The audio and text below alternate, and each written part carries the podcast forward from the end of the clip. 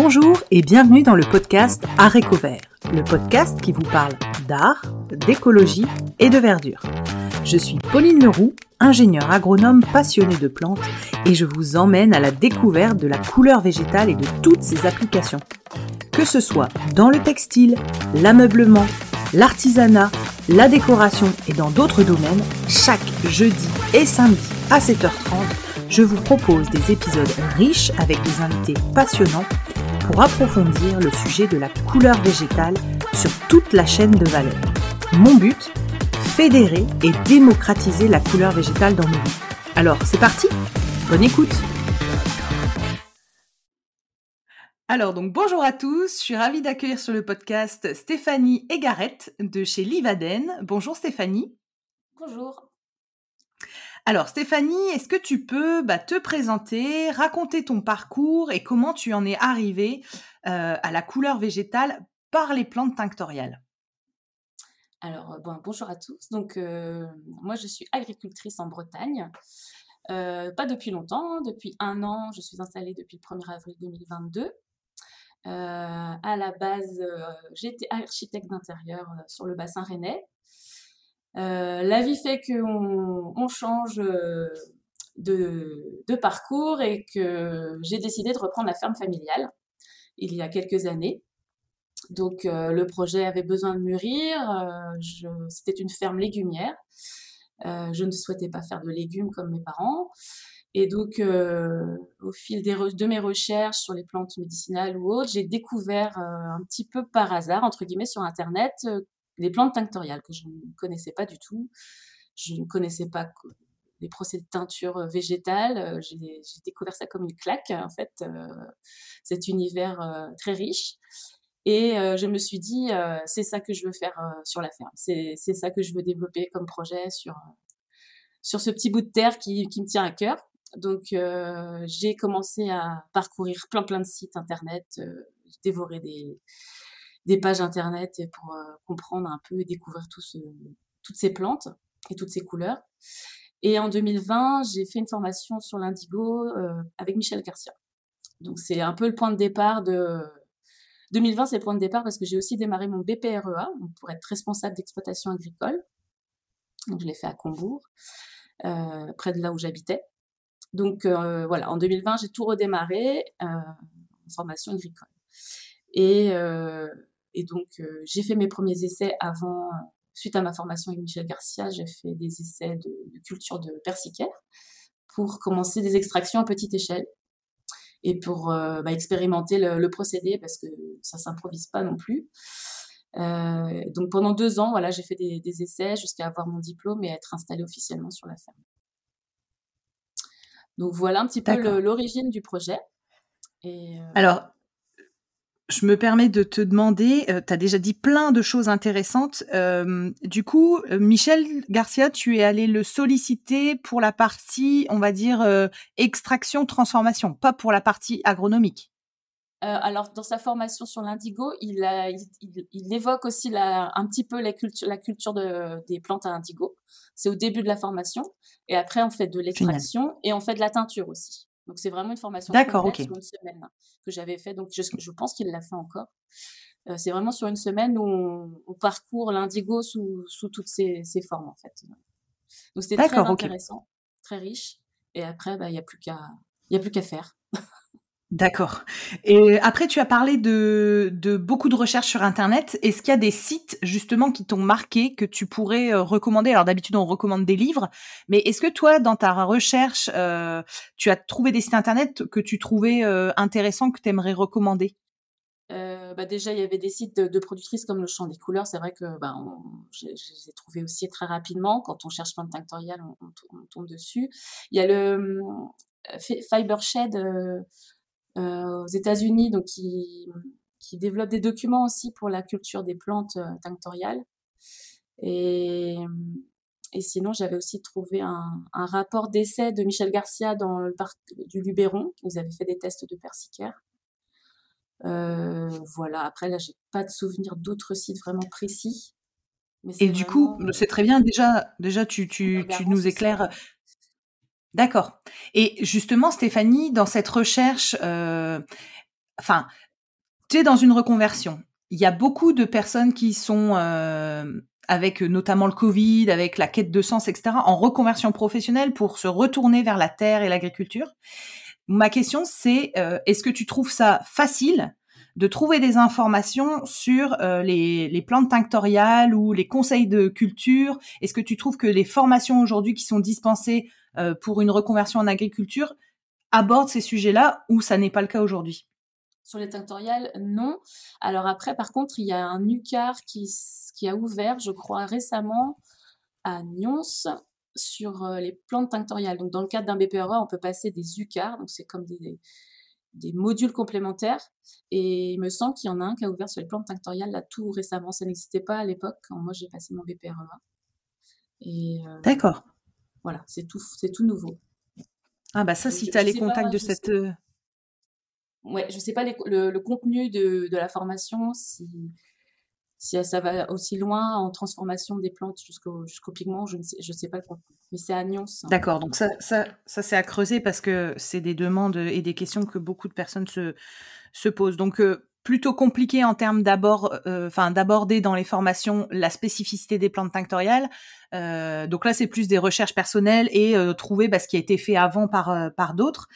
Alors du coup, est-ce que tu peux nous parler maintenant euh, de l'Ivaden, donc euh, créé, euh, tu t'as dit le 1er avril 2022 Est-ce que tu peux nous raconter ce que tu fais, où tu es basé voilà, ton entreprise aujourd'hui, à quoi elle ressemble et à quoi, qu'est-ce qu'elle propose? Alors, Livaden, c'est donc c'est déjà c'est dans, dans les Côtes d'Armor, dans un petit village qui s'appelle Kerbor, sur la presqu'île sauvage entre Paimpol et Perros-Guirec. Donc c'est très, ça devrait parler à plusieurs personnes, Perros-Guirec, bah Paimpol. Donc c'est un très joli coin, euh, encore un peu sauvage. Et donc la ferme euh, en, bord de mer, donc voilà, un, lieu très agréable et puis ben, un lieu de famille, enfin une maison de famille. Euh, donc j'ai créé l'Ivaden, c'est vraiment l'entité pour les plantes tinctoriales. Donc c'est en breton, c'est du breton, ça évoque euh, la peinture ou la teinture. Euh, un petit peu attaché quand même au breton aussi, hein, enfin, la Bretagne. Euh, donc elle, elle, regroupe toutes les plantes tinctoriales, tout ce qui est tinctorial, parce que sur la ferme, j'ai un volet tinctorial et puis je fais aussi des grandes cultures en bio, puisque là, il y a une trentaine d'hectares sur la ferme. Donc il y a, il y a vraiment deux, deux, deux, parties, on va dire, euh, donc les tinctoriales d'un côté sur un demi-hectare environ. Et le reste. Attends, j'ai pas, j'ai pas entendu, ça a coupé. T'es sur combien d'hectares en tinctorial? Ça a coupé à ce moment-là? Un demi-hectare. Un demi-hectare, ok. Et tu t'occupes, toi, toute seule, de, des 30 hectares de la ferme? Alors, je suis installée toute seule, effectivement. J'ai beaucoup d'aide familiale avec ma maman et mon conjoint. Et j'ai une entreprise de travaux agricoles qui m'aide sur certains travaux que je ne sais pas encore faire, tout simplement. Les semis, les récoltes, euh, moissons.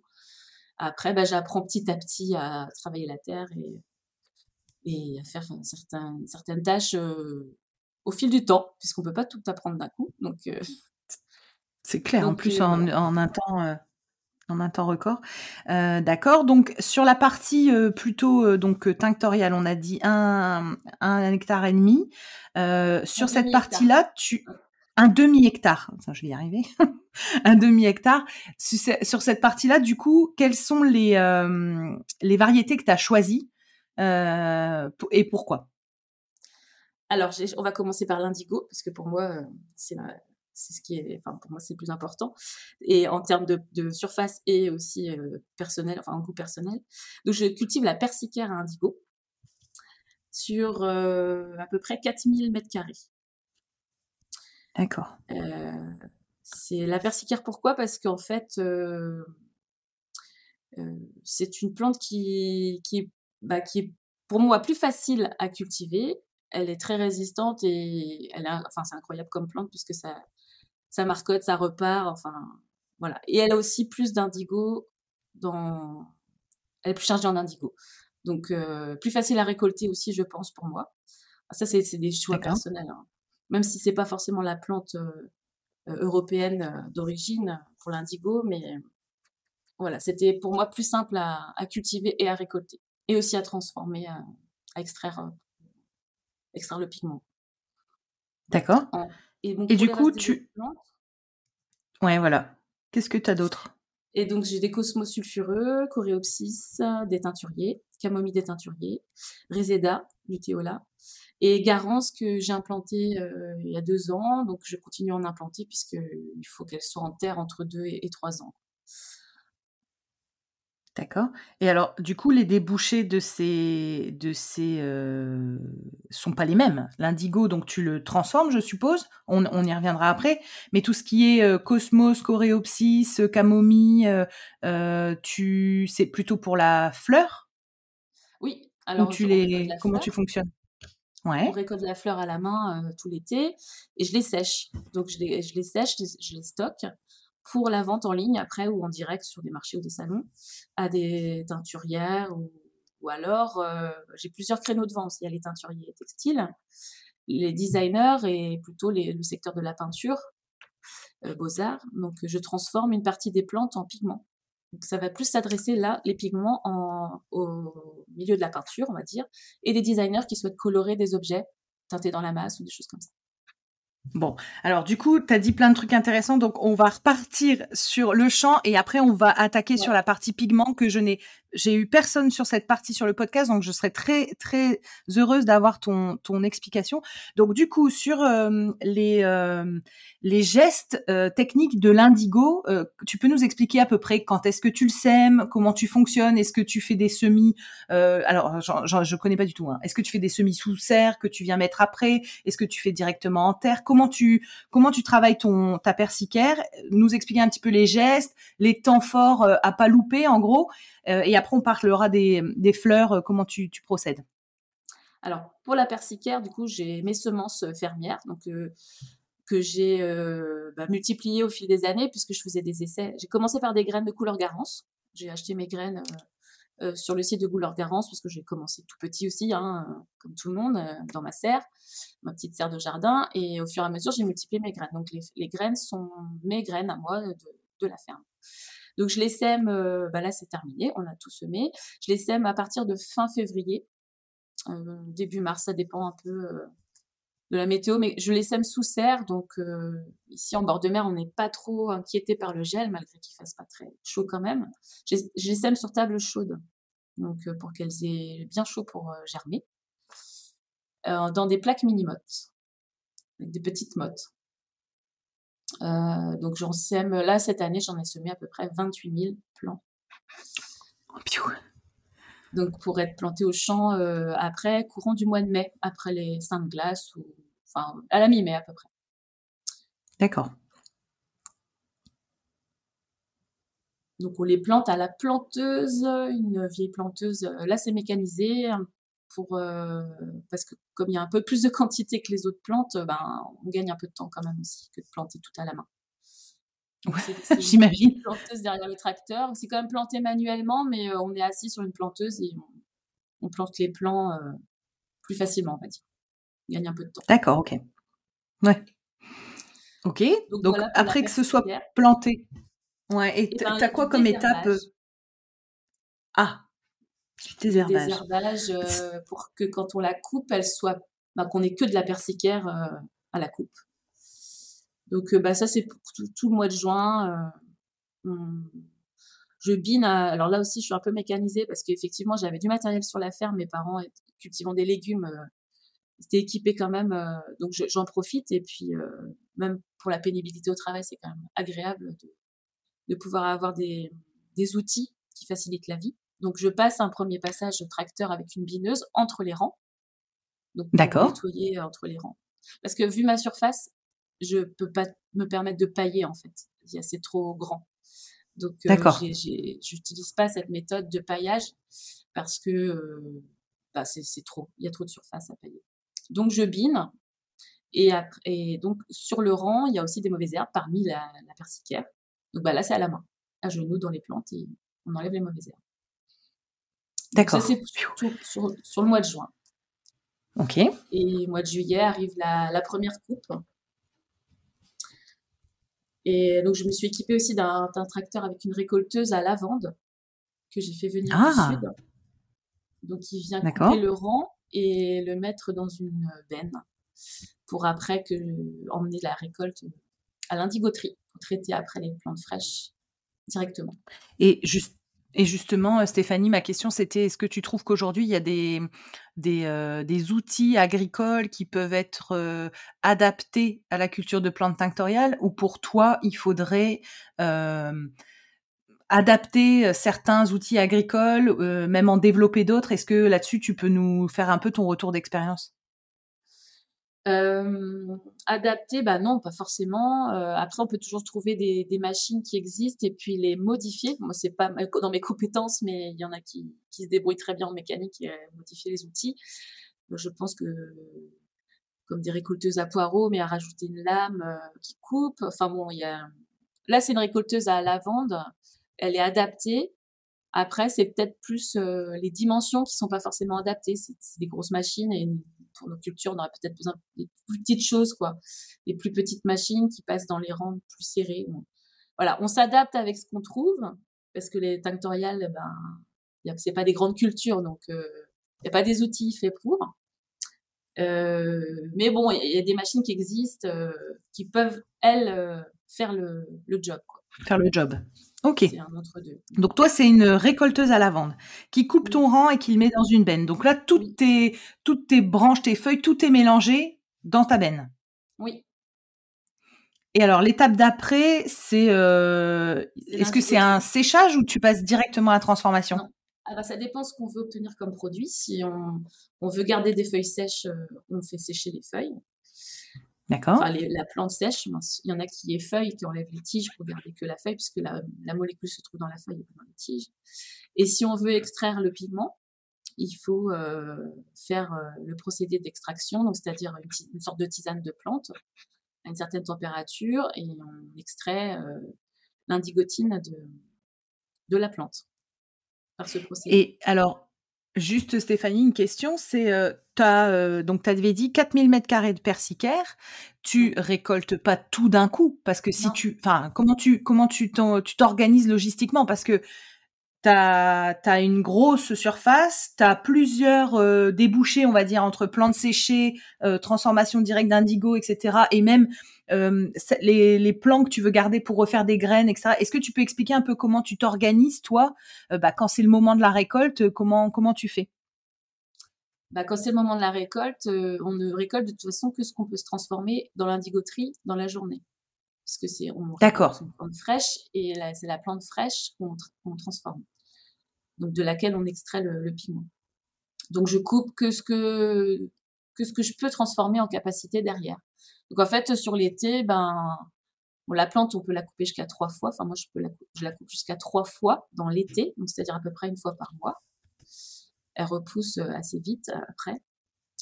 Et donc, je fais, admettons, euh, deux rangs par jour par exemple sur le mois de juillet. Et puis au mois d'août, j'en ferai encore deux rangs par jour. Donc c'est une douzaine de jours de travail sur l'indigo. Je donne des chiffres à peu près, hein, c'est pas forcément. Oui, oui. Non, c'est pour nous donner un ordre d'idée et comprendre, parce que moi j'aime bien visualiser. D'accord. D'accord. Donc c'est vraiment un travail. Voilà. Je tu coupes tout le matin et, après tu transformes dans la journée. D'accord. Et donc ça pendant deux mois non-stop, tous les jours, euh, le, le, même procédé de ouais, on va dire trois mois plutôt, et pas tous les jours, parce que justement, j'ai les autres plantes à m'occuper. Donc, euh, ah c'est environ trois jours par semaine, à peu près. D'accord, ok. D'accord. Et alors, du coup, là, parce que tout arrive un peu en même temps, j'ai envie de dire, du coup, euh, en même temps que tu dois récolter tes persicaires, tu as tes cosmos, coréopsis, tout ça qui sont en fleurs. euh, donc, tu dois. Et donc, tu cueilles à la main? Oui. Ah oui, là, je cueille à la main les fleurs, ouais, une par une. Enfin, ou deux par deux. Et donc, du coup. et du coup, tu passes. Euh, alors là, c'est pareil, c'est des, des rangs, j'imagine. Tu, tu cueilles à la main. Euh, euh, donc tout. Par contre, c'est ça aussi qu'il faut peut-être préciser, c'est que toutes les fleurs n'arrivent pas tout de suite sur un plan. Elles arrivent jour après jour un peu. Enfin, c'est quand même étalé. D'accord. et donc tous les jours. Vas-y, vas-y ça monte euh, crescendo. En fait, elles démarrent tout doucement leurs fleurs et puis ben, plus on les ramasse, plus elles en font. Et à un moment donné, ben, c'est l'explosion. Et puis après, ça, ça baisse un peu tranquillement à la fin de l'été. Mais ouais, on peut D'accord. Et donc, jours, hein, quasiment. Ouais. C'est ça que j'allais dire. Et donc pareil, là, c'est des, tu passes ta journée complète à la cueillette ou est-ce que tu essayes de mixer un peu euh, pour euh, pour que, enfin voilà, euh, essayer d'équilibrer un peu les, ou tu es toute la journée sur la cueillette de fleurs? Ben, ça dépend des jours, mais des urgences. Mais oui, oui, on peut passer une journée sur une cueillette de fleurs. Hein. Ouais. Et donc du coup, tu cueilles et tu les récupères comment pour pas. Donc là, le but des fleurs, c'est vraiment de les sécher. Euh, et donc, du coup, tu, tu procèdes comment? Tu as, quoi pour les stocker? Est-ce que ça part directement en séchage ou tu peux attendre d'avoir tout cueilli toute la journée euh, et après seulement sécher? Comment tu fonctionnes? On va fonctionner à la demi-journée. On, va, on a des paniers pour ramasser les, les fleurs et puis euh, à midi, on va en mettre une partie au séchoir et on retourne cueillir et puis euh, le soir, on remet une partie au séchoir. D'accord. Et est-ce qu'il y a des outils Alors, Bon, ça serait fou, mais est-ce que tu connais des outils qui pourraient permettre une cueillette mécanisée? Non, c'est vraiment à la main. Bah oui, parce qu'en fait, elles elles sont pas toutes au même stade de maturité. Donc, si on cueille, on cueille des boutons. Si on cueille, là, je, je vois pas, je vois pas comment standardiser la chose. Là, je... D'accord. il faut vraiment. ok, alors donc. La fleur. D'accord. Donc, donc ça, c'est pour les plutôt, on va dire, les fleurs. Mais alors, si je dis pas de bêtises, tu as parlé de Réséda et de Garance. c'est un peu différent pour le Réséda, je pense? Oui, en fait, là, on cueille toute la, la tige florale. Et c'est plutôt au mois de juin, donc c'est avant le rush des fleurs, donc c'est pas mal. Et là, je, on récolte en faisant attention à ne pas faire tomber les graines. on met ça dans des tissus. parce que les graines sont tinctoriales aussi, sont importantes pour le jaune. Et donc je hache la plante donc je la ramène au séchoir, je, les hache avant de les sécher. D'accord. Et après. Et ensuite, tu as parlé de la garance. Oui. Et donc la garance, comme tu dis qu'elle doit rester deux ans en terre minimum, pour l'instant, tu n'as pas encore extrait de garance, du coup, si je eh ben, On a fait un essai cette semaine, enfin la semaine dernière justement. D'accord, génial. Elle est pas mal, hein, celle de deux ans. Elle est pas mal. D'accord. Et alors, comment tu juges une garance? Comment tu juges elle est pas mal? C'est par rapport au, à la taille, enfin pas à la taille, mais au diamètre des racines? Oui, oui, oui. Alors moi, j'ai pas vraiment d'expérience dans la garance encore, parce que c'est ma première. Mais Michel Garcia apparemment a validé la, taille, donc euh, euh, on va peut-être euh, pouvoir la sortir celle de deux ans, je pense. D'accord. Et là, pareil pour la garance, est-ce que tu es mécanisé Ce que, ce que j'ai cru comprendre, c'est que c'était à la, c'était bah, pas à la bêche, mais à la, je cherche le nom. bref, il fallait le faire à la main. Est-ce que toi, tu as un système pour une machine pour t'aider dans ce boulot? Pas encore, mais j'y réfléchis. j'y réfléchis parce que c'est vraiment, là, c'est aussi un, gros boulot de, c'est, un gros boulot hein, de sortir les racines, de tout tout nettoyer. Donc, ouais, apparemment, faut. Ouais, il faut pas laisser des petits bouts dans la terre et puis après faut la faut la laver euh, si j'ai bien compris, enlever la terre puis la laver. Ouais. Euh, ouais. D'accord. Bon, c'est un, gros boulot aussi ce, cette partie garance et du coup oui, je, je réfléchis à un, un, un genre d'outil qui pourrait simplifier la tâche, mais ça semble compliqué parce qu'il faut pas les, il faut pas abîmer les racines et là du coup euh, un peu plus compliqué. Ok, donc on a fait, donc il y a quand même des choses qui s'étalent quand même dans le temps. Bon, tu as quand même une grosse, euh, ton gros temps fort c'est pendant l'été. Est-ce que tu as des, donc tu as parlé de d'aide familiale. Est-ce que tu as des gens que tu accueilles sur la ferme ou des gens qui viennent euh, euh, bah, t'aider, te filer un coup de main ou comment tu fonctionnes pour avoir un peu d'aide en plus? Eh ben, pour l'instant, j'ai pas assez de recul parce que je suis j'ai fait qu'une saison. Donc, la première saison, bah, il y avait personne parce que déjà, fallait que qu'on mette tout en place et j'ai accueilli personne. Et cette année, bah, j'ai une stagiaire qui vient quelques jours par mois. Elle est en BPREA, donc elle peut s'installer aussi en plante tinctoriale dans le Finistère, donc elle passe quelques jours à la ferme. Euh, et cet été, ouais, j'ai pas mal de gens qui disent, oh, je peux venir t'aider, je peux venir t'aider. donc, probablement que cet été, j'aurai un peu plus d'aide. Chouette. Voilà, du, bénévolat en quelque sorte. Et, et quand tu accueilles des gens comme ça ponctuellement, est-ce que, par exemple, tu leur confies des tâches qui sont plus faciles, genre tu les mets sur la cueillette de fleurs où il n'y a pas trop à... Enfin, voilà, il faut, comme tu disais tout à l'heure, vérifier le stade de la, de la fleur, mais je veux dire, tu les mets plutôt sur des tâches faciles ou, ou tu les lances direct sur le, la, la persicaire avec toi ou, ou c'est plus de temps à expliquer? Parce que tu vois, des fois, quand tu accueilles des stagiaires ou des gens qui viennent te filer un coup de main, des fois tu passes plus de temps à expliquer, tu sais, plutôt que de que de pratiquer vraiment. Donc, est-ce que pour toi il y a une tâche plus facile Est-ce que pour toi le plus facile c'est finalement de les mettre sur la cueillette? Clairement, oui, c'est la cueillette de fleurs parce que l'indigo, c'est trop compliqué. Et en fait, je dois surveiller plein de choses. Donc en fait, vaut mieux être euh, seul ou euh, avec mon compagnon.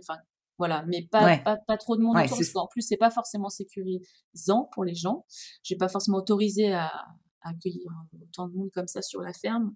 Donc oui, la cueillette au champ, voilà, c'est pas c'est ce qui ce que je proposerais et pas autre chose parce que c'est trop trop risqué même au niveau des personnes. Je veux pas les gens se blessent, on sait jamais euh, ce qui peut arriver. Ouais, ouais, ouais. Pas, pas, d'engin motorisé. Euh, voilà, c'est vraiment, ce sera que de la cueillette si, si j'accueille des, des, personnes. D'accord. Ok. Euh, donc du coup, on a vu euh, les espèces que, enfin les, les, variétés, la récolte, un peu les, les, les, travaux, ta mécanisation, un peu la saisonnalité. Tu as parlé d'un truc hyper intéressant, c'est que tu fais donc tes transformations euh, sur, enfin chez toi, sur place d'ailleurs? Oui. Tout est au même endroit? sur la ferme. Oui. D'accord, tu habites sur la ferme. Et alors, du coup, est-ce que tu peux nous raconter comment tu passes euh, d'une plante à euh, des produits euh, donc plutôt pigments, etc. Et comment tu arrives jusqu'aux beaux-arts? Est-ce que tu peux nous raconter bah, l'aventure qui se passe entre les deux? Alors, il y, a deux, il y a deux types de plantes, du coup, parce que l'indigo est toujours très à part, en fait. déjà par son extraction qui est pas du tout la... On extrait tout de suite le pigment si on le veut avec la la plante fraîche. Donc l'indigo, je le mets à part. Euh, il est déjà extrait l'été en fait, puisque je l'extrais euh, de la plante fraîche. Donc j'ai déjà mon indigo en poudre si je l'ai séché. Et donc ça c'est déjà prêt. Et euh, concernant les fleurs, donc je fais là aujourd'hui je fais deux pigments, le orange de cosmos et le jaune de camomille. Donc là c'est un c'est un procédé donc euh, où on vient fixer le colorant des plantes sur des sels minéraux. Donc, avec une recette ben, que j'ai apprise de Michel Garcia aussi, euh, un sulfate d'aluminium et un cristaux de soude. Donc voilà, c'est tout un, tout un procédé aussi où on vient fixer donc le colorant, je l'ai déjà dit, et on obtient une pâte pigmentaire. Donc soit qu'on peut vendre, parce que je les vends aussi en pâte pigmentaire, ça peut intéresser des personnes que ce soit déjà hydraté, que ça reste hydraté, pour mélanger plus facilement par exemple dans, dans une peinture ou alors je le sèche et je le broie, et là je le vends en poudre. Donc je, ne vends pas de peinture, je vends le, pigment brut. D'accord. Ok, donc en termes de, tu as parlé tout à l'heure dans, dans tes produits que tu vends chez Livaden, donc on peut retrouver, j'ai l'impression, des graines, des fleurs séchées ou des plants séchés. Tu vends pas les graines? Non. D'accord. Tu gardes tes graines pour, euh, pour ton. Donc, tu vends des fleurs séchées, des plantes séchées, donc genre euh, l'indigo, tu disais avec les feuilles euh, que tu peux vendre sous forme de feuilles. Tu vends de la pâte pigmentaire, des, des extraits et ton pigment. Pas d'extrait non plus. Pas d'extrait non plus, du pigment. Ok. Il y a trois grandes familles alors... sur le site. C'est donc les plantes sèches, fleurs et, plantes. Les, mmh donc les plantes sèches les pâtes pigmentaires et les poudres et les pigments. Donc il y a trois, trois, trois états en fait euh, de la couleur sur le site. C'est ces trois grandes familles et trois grands produits. D'accord, ok. Et alors tout ça, comment tu les commercialises? Donc il y a ton site internet? Oui. Est-ce que tu fais aussi euh, des marchés, euh, des, de la vente à la ferme? Comment tu comment tu fonctionnes pour vendre tout ça? Euh, donc depuis cette année, je fais un peu plus de salons ou de fêtes des plantes. Donc euh, là au printemps, j'en fais euh, trois, dont une vente de plants à la ferme aussi. Donc là oui, au printemps, je fais trois ventes pour essayer pour aller au contact du du particulier surtout, et puis faire découvrir aussi la, la ferme et ça permet de faire un peu de pédagogie sur les la teinture végétale en même temps. Euh, et voilà, je, je, prévois des salons, le salon euh, toute fibre dehors euh, en novembre. Euh, et peut-être une porte ouverte sur la ferme. il faut que j'organise ça cet été, puisque c'est l'été surtout qu'on peut voir euh, les, les, procédés, puis les, les, plantes au champ, les plantes tinctoriales. Parce qu'en hiver, au, au printemps, il n'y a, pas grand-chose. Donc, c'est principalement mon site internet qui, par lequel je vends. aujourd'hui, mais je, j'essaye de faire des événements D'accord. en physique de plus en plus. Et est-ce que tous tes produits, on n'en a jamais parlé d'ailleurs sur le podcast, est-ce que ça se conserve et à peu près combien de temps? Par exemple, les feuilles d'indigo, euh, tu peux, donc dans des conditions, je suppose, euh, euh, à conditions, je vais y arriver, pas d'humidité, à l'abri de la lumière ou j'en sais rien, combien de temps tu peux garder, comment, combien de temps tu peux garder les, feuilles, par exemple, d'indigo? Bah, je pense que l'idéal, c'est de les utiliser dans l'année. C'est toujours l'idéal. D'accord. Je pense que ça peut se conserver deux ans facilement. Elles doivent peut-être perdre un petit peu de leur, de leur éclat déjà, enfin de leur couleur, malgré qu'ils soient mmh bien conservés. Mais je pense que jusqu'à deux ans, il n'y a pas de souci. L'idéal, c'est de les utiliser. D'accord. Et, et, donc pour tes fleurs séchées, pareil, est-ce qu'il y a une, déjà des, astuces de conservation et combien de temps à peu près on peut garder des fleurs bah, séchées? Je dirais pareil, astuce de conservation, toujours un, taux d'humidité faible, parce qu'il n'est pas à l'abri d'un d'un lot qui puisse moisir ou se détériorer avec l'humidité, et puis dans, dans, des sacs ou des fûts euh, craft euh, à l'abri de la lumière. Quoi. Et là, on les conserve. Et d'ailleurs, assez longtemps, hein. de deux à trois ans aussi maximum. D'accord, ok. Ah bah tu vois, j'aurais, je, j'aurais pas dit hein. autant de temps. Et, et, ma question, c'est, on n'a pas parlé de, de, ta manière de sécher. Alors, on a eu le témoignage de Morgane Recoul qui est dans le sud de la France. Il fait tellement chaud qu'elle a même pas besoin de, ça, sèche, ça sèche dans son grenier, c'est facile. On a eu le témoignage de Cécilia Aguirre qui qui parlait d'un séchoir qu'elle avait confectionné elle-même. comment toi tu fonctionnes? Est-ce que c'est, enfin, est-ce que c'est un séchoir que tu as fabriqué?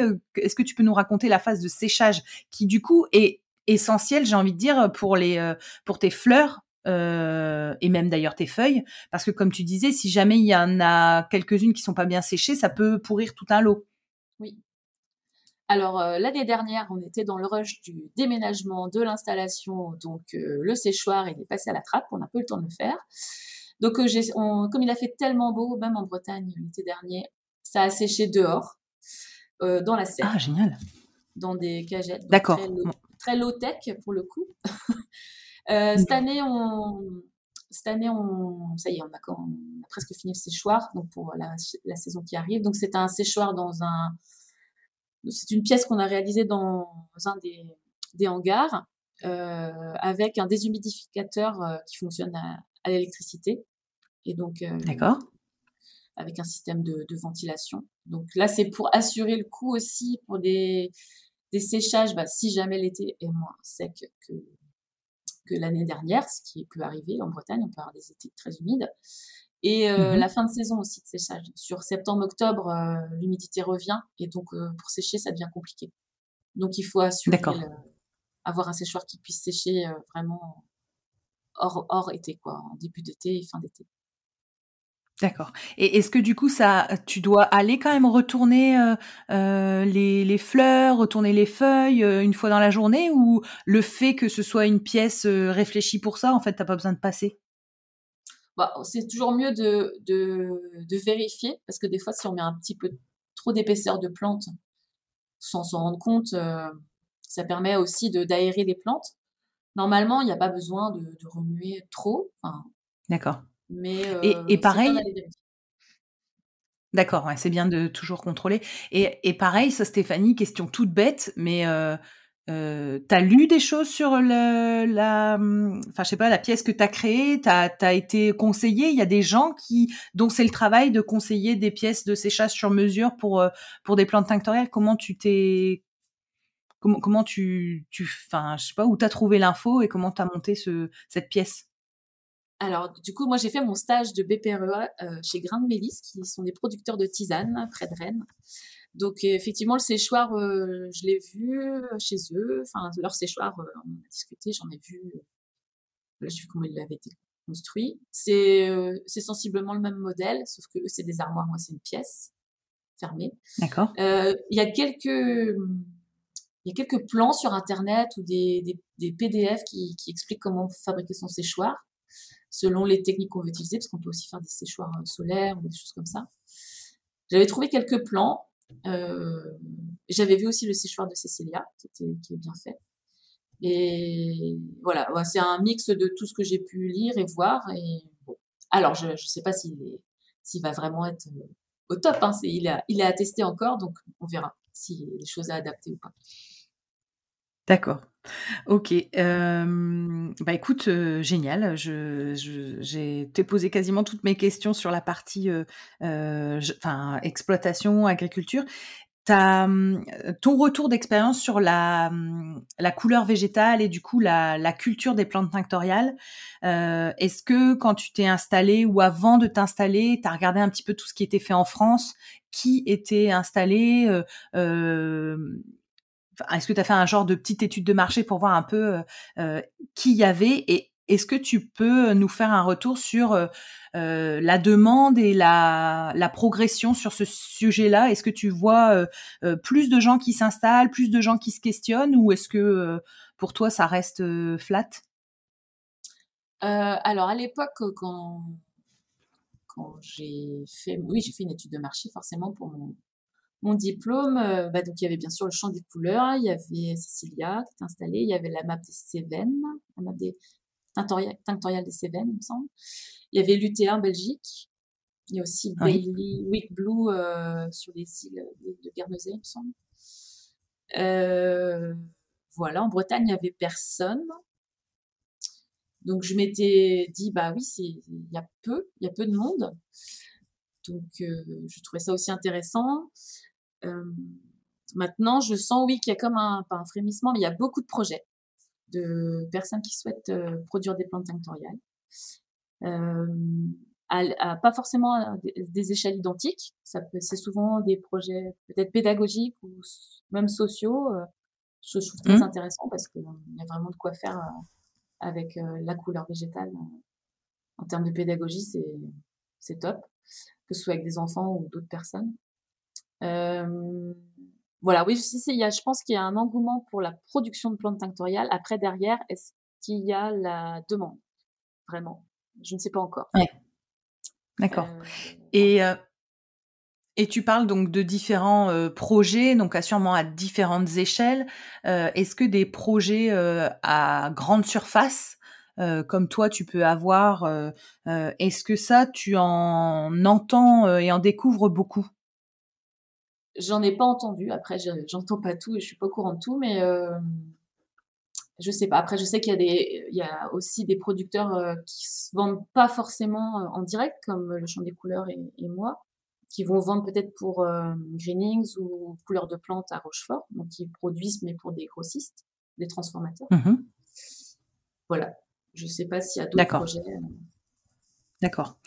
Euh, donc ça, c'est à suivre, mais en tout cas, tu as quand même une interrogation sur la demande. Euh, est-ce que tout ça peut aboutir et peut euh, rencontrer la demande qui, qui est en train de frémir, mais on ne sait pas vraiment ce que ça peut donner. Tu as, raison. Maintenant, si ça te va, on passe sur la partie des partenaires. Donc, tu en as cité, as cité, bah voilà, pour tes graines, tes, ton démarrage, euh, tu as travaillé avec les graines de couleur Garance. quels sont tes partenaires aujourd'hui dans ton, dans tout ton processus, donc en termes de matières premières, et quels sont bah, aussi tes débouchés? À qui tu, à qui tu valorises tes produits et comment est-ce que tu peux nous dire de tes partenaires? Alors, je dirais que mon principal partenaire depuis le début, c'est Michel Garcia, puisque c'est lui qui m'a formé. Et dès que j'ai une question, il, me répond, il m'aide. Euh, voilà, il est toujours là euh, pour m'aider et pour m'encourager. Donc, euh, c'est mon principal partenaire en termes de, oui, enfin vraiment partenaire, je dirais que c'est lui. Euh, ouais, puis il fait et il fait il fait ta pub parce que tu sais quand je suis allée faire ma formation, euh, on lui posait des questions sur bah où est-ce qu'on peut trouver telle et telle euh, matière et il nous a distribué ta carte et c'est ce que je te disais, j'ai ta carte dans mes affaires depuis mi-décembre et je me disais à chaque fois faut que je l'appelle, faut que je l'appelle, faut que je l'appelle, faut que je l'appelle. Mais tu vois comme quoi on a quand même réussi. Mais en tout cas oui, il, a parlé de toi et je pense qu'il oui il fait ta pub entre guillemets et c'est top donc un super partenaire. Bah c'est chouette, c'est sympa de sa part. Mais ouais, c'est une vraiment belle personne.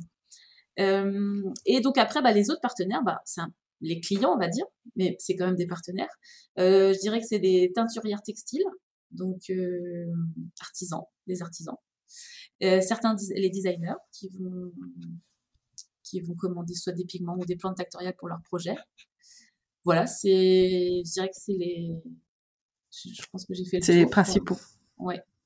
Tu, tu as des, est-ce qu'une partie de ta récolte par, par exemple, comme tu mentionnais tout à l'heure, le haut crit horticole ou pour greening ou pour des, des fabricants transformateurs ou etc. ou pas du tout? Pas du tout pour l'instant. J'ai pas démarché euh, pour l'instant de. D'accord, ok. Eh ben écoute, super. On arrive sur la partie transmission.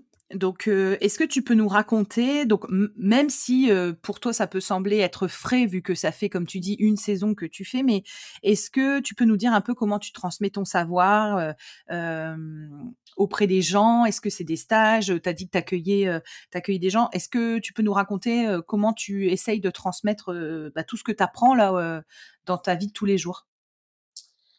Alors, j'ai fait des petites fêtes des plantes locales où on m'a invité puisque bah, j'étais j'étais une jeune entreprise locale et donc j'ai fait des petits ateliers de tatakizomé avec des enfants, même des adultes mmh. d'ailleurs qui trouvent ça génial. donc on frappe les plantes sur des tissus et voilà ça ça permettait de discuter, de montrer aux enfants, les enfants s'amusaient très très bien, mais avec les parents de discuter de, des plantes tinctoriales en fait et beaucoup de gens ne connaissent pas, comme c'était mon cas il n'y a pas si longtemps. Donc euh, voilà comment je ma petite part de transmission pour l'instant je la fais comme ça en expliquant que on peut avoir de la couleur avec les plantes et que oui ça tient au lavage si on fait bien la teinture. Donc voilà c'est un peu euh, repartir de zéro mais en expliquant aux gens comment ça marche et que ça existe surtout et que c'est comme ça qu'on faisait avant.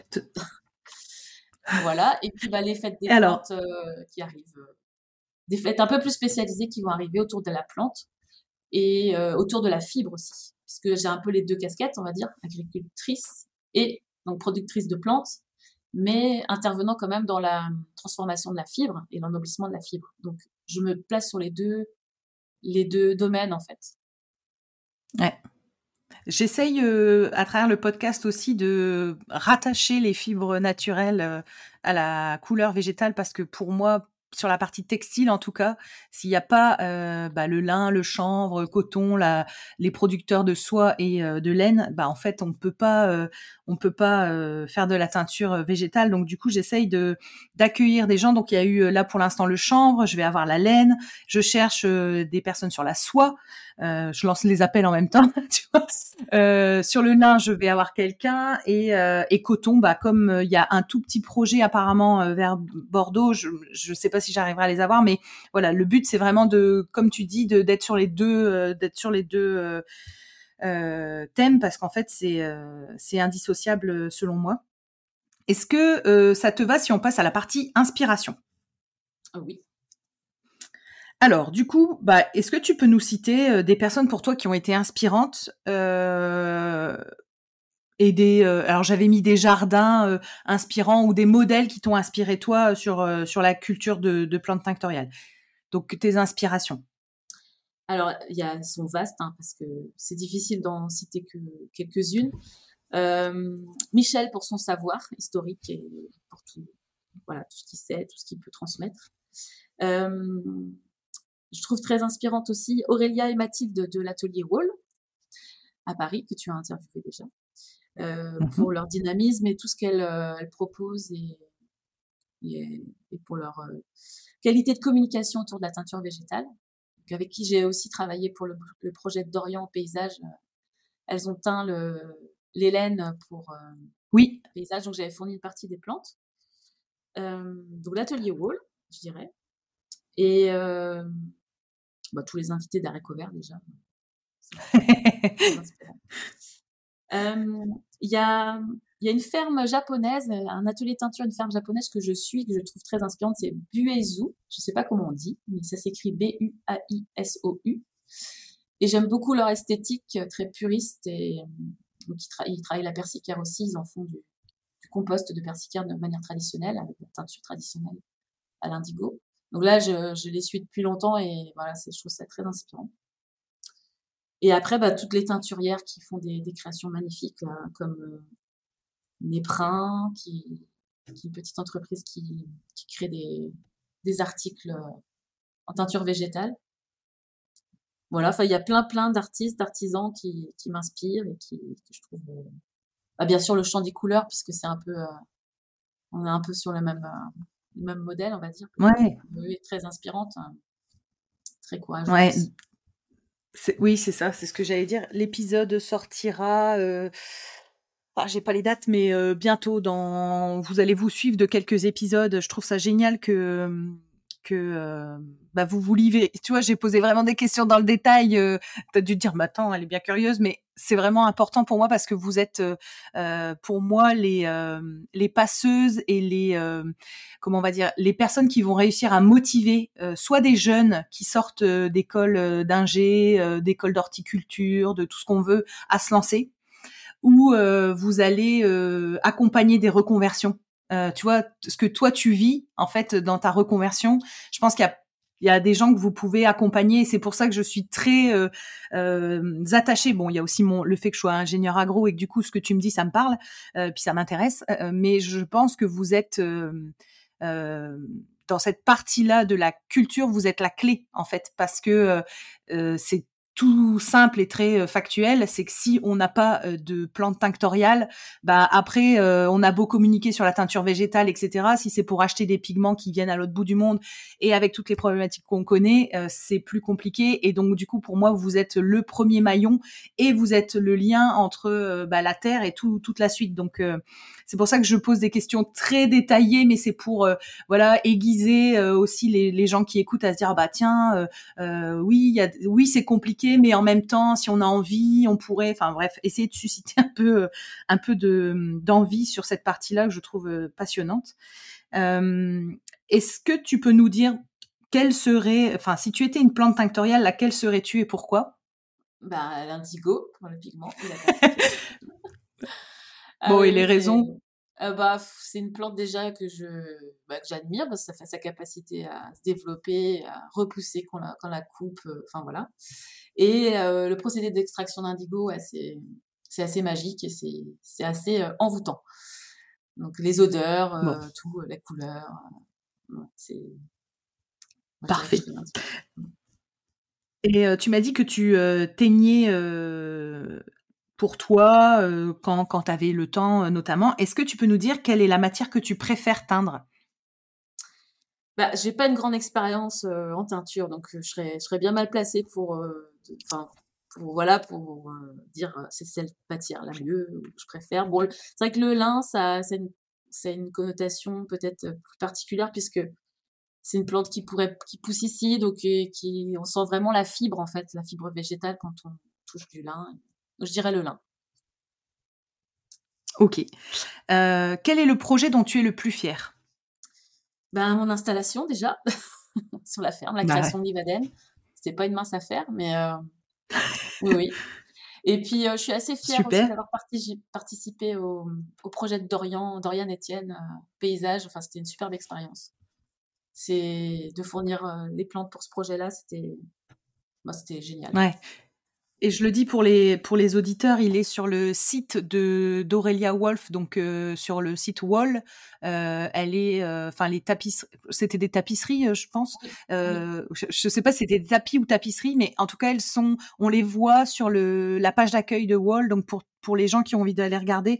Et donc ça traduit des, des si j'ai bien compris, des paysages en en transformation, etc. Et en fait d'une vue plutôt aérienne, j'ai l'impression.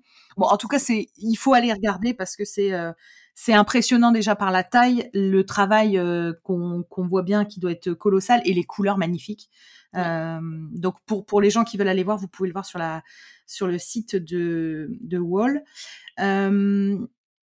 Donc ta fierté, on la, comprend, euh, vu le boulot euh, que c'est. Euh, enfin, j'arrive même pas à imaginer, tu vois, cueillir tous les jours à la main des plantes, être très peu mécanisé sur des grandes surfaces comme ça. Je, je vous salue et je vous tire mon chapeau à toi, le champ des couleurs, Cécilia Aguirre, Morgane Recoul, toutes celles qui se lancent. franchement, bravo. mais quel est ton, ton prochain projet Si tu avais un souhait en plus, un, projet futur, tu pourrais nous, raconter quoi? Bah, je souhaiterais développer du sukumo, comme donc c'est le compost de persicaire. J'aimerais bien commencer à en proposer, enfin en faire déjà et en proposer.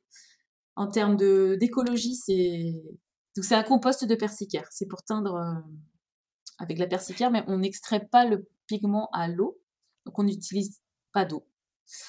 Euh, donc en, termes écologiques, c'est le top pour la teinture après. Est-ce que je peux te poser une question bête? Est-ce que c'est un peu comme les cocagnes euh, pour le pastel ou pas du tout? Tu sais, les genres de petites euh, boules concentrées C'est un peu ça Je pense que c'est un peu le même principe, oui. oui, oui, c'est un peu le même principe. après, je ne m'y connais pas bien en, pastel, donc je, D'accord, mais c'est un peu le, le, de conserver la plante sèche euh, euh, avec une fermentation euh, et de la réutiliser après dans un cuve de teinture. voilà. D'accord. Sans avoir fait de l'extraction de pigments. D'accord. Et est-ce que pareil, ça, ça n'aide pas, il me semble, à la conservation? Le fait de l'avoir sous ce format-là, je pense que tu peux le conserver plus longtemps. Il me semble que, je crois que c'était David Santandreux qui parlait justement des cocagnes en expliquant que euh, cette forme était donc plus facile à bah déjà à, transporter euh, logistiquement, on va dire, euh, et plus plus durable dans, dans la conservation. Mais bon, je j'en sais rien, donc on va pas on va pas dire de bêtises, mais j'essaierai de de de creuser ce, ce sujet. Donc sous Kumo, tu vois, tu m'apprends encore un mmh. compost de persicaire. Et d'accord, donc ça, ce serait ton, ton projet par la suite, c'est de pouvoir en proposer. Ouais, et plus de pédagogie aussi. Plus de. Ouvrir un peu plus la ferme et peut-être proposer des, des formations, enfin, pas, pas à titre. moi, je formerai pas forcément les gens, mais d'inviter sur la ferme un peu plus personnes. Et tu, tu voudrais pas lancer une, une formation euh, sur euh, comment lancer votre exploitation tinctoriale et on essaye de motiver euh, Laura et Amandine du champ des, des, couleurs? Parce que franchement quand je vous entends je me dis mais oh, c'est quand même abusé qu'il n'y ait pas une formation là-dessus quoi. Tu vois d'initiation, vous puissiez accueillir des étudiants ou des gens qui se reconvertissent, que vous soyez des il y aura une formation quand il y aura la demande. Ouais, mais tu vois, en fait, je sais pas si c'est il y aura une formation quand il y aura la demande. Je me demande si euh, bah des fois faut pas euh, euh, créer la formation pour aussi créer les débouchés parce qu'en fait, tu vois, je me dis les gens ils doivent bah, déjà ils savent pas. Donc c'est très connu les plantes médicinales, les plantes aromatiques, voilà, OK. Mais mais si on parle pas des plantes tinctoriales, c'est pour ça que je suis lourde dans mes questions et que j'insiste.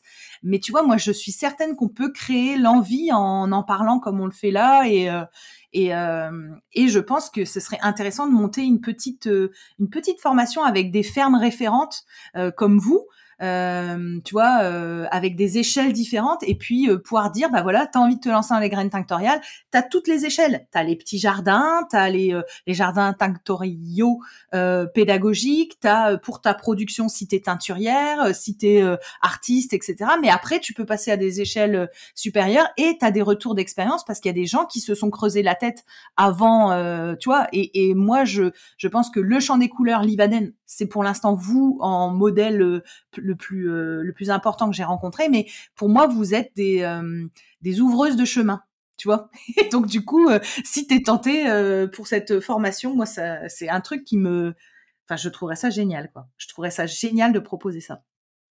En vrai, ça c'est bah, plutôt mon projet à moi dans ma tête.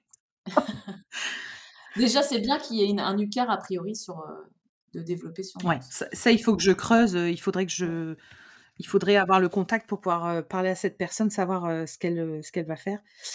super. Est-ce que tu as des livres à nous recommander qui t'ont plu dans les sujets de que ce soit de l'agriculture, de la couleur végétale, de la teinture ou autre? Alors moi, j'ai pas une grande bibliothèque encore de plantes tinctoriales. Hein. J'ai pas mal de rattrapage à faire en, lecture de livres, mais j'ai le guide des teintures naturelles de Marie Marquet justement qui, j'y vais souvent. Euh, c'est très bien fait, c'est un petit guide sur toutes les plantes, donc euh, ça, je l'ai souvent sous la main. Et puis, euh, bah, le petit livre aussi que je recommande quand je rencontre des gens qui connaissent pas la teinture végétale et qui sont super intéressés, je recommande ces teintures végétales et éco-print de Besté Bonnard. Je trouve top pour démarrer. Pour, ouais, c'est clair. Il est... il est super bien fait, il... explique très bien. Ça fait pas trop peur pour les gens qui. Ouais, c'est vrai. T'as as raison de le préciser parce qu'il y a certains ouvrages où tu les ouvres et tu te dis oh mais je vais jamais y arriver, c'est trop compliqué. non non, c'est vrai que celui-là et en plus il est c'est un petit format, ça se lit vite, il y a toutes les infos clés. Euh, ouais, non, c'était, il est bien ce, ce, ce livre. Alors attends, t'as dit, t'as dit le, on a dit le nom? Ouais, c'est Do It Nature, teinture végétale et éco-prix, ouais. recette, à faire soi-même. Je le montre si jamais un jour euh, la vidéo fonctionne. voilà, ok, super. Est-ce que euh, Stéphanie, tu peux nous dire à qui tu aimerais euh, du coup passer le micro? Eh ben, j'aimerais bien passer le micro à des teinturières végétales, artisanes, bretonnes qui font partie, bah, qui sont mes partenaires, qui m'ont, font partie de mes premières clientes. Donc j'aimerais bien que, bah, si elles acceptent de, de, parler de leur travail, qui est un très beau travail. je crois qu'elles démarrent aussi. Hein, c'est des reconversions euh, en teinture végétale. Donc il y a Brin de Malice, Brin de Malice. Donc c'est Marie-Alice Lossois. Et il y a Intuition Textile, Intuition Textile, Virginie Balibas. Voilà. Parce que je pense que tu as déjà pas mal d'invités euh, sous la main. Mais euh, voilà, je mais, non, mais ça, euh, ça, ça avance au fur et à mesure, c'est chouette. Non, non, c'est très, très bien. D'accord. Et puis, bien sûr, et en plus, ça permet. Dorian Etienne. J'ai pas entendu. Dorian oui. Etienne pour son projet paysage. Parce que vraiment, son, son expo fait vraiment la part belle à la teinture végétale. Et il est vraiment allé jusqu'au bout du, de, du concept, quoi.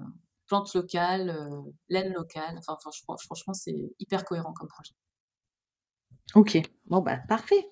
Je vous invite à me rejoindre sur ma page Instagram Arécovert, A-R-T-E-C-O-V-E-R-T, pour y découvrir le nom des prochains invités. Je me permets de vous rappeler que la seule manière de soutenir ce podcast est de le noter et le commenter sur la plateforme d'écoute de votre choix. C'est ainsi qu'on arrivera à faire porter la voix de ces passionnés de la couleur végétale. Merci à tous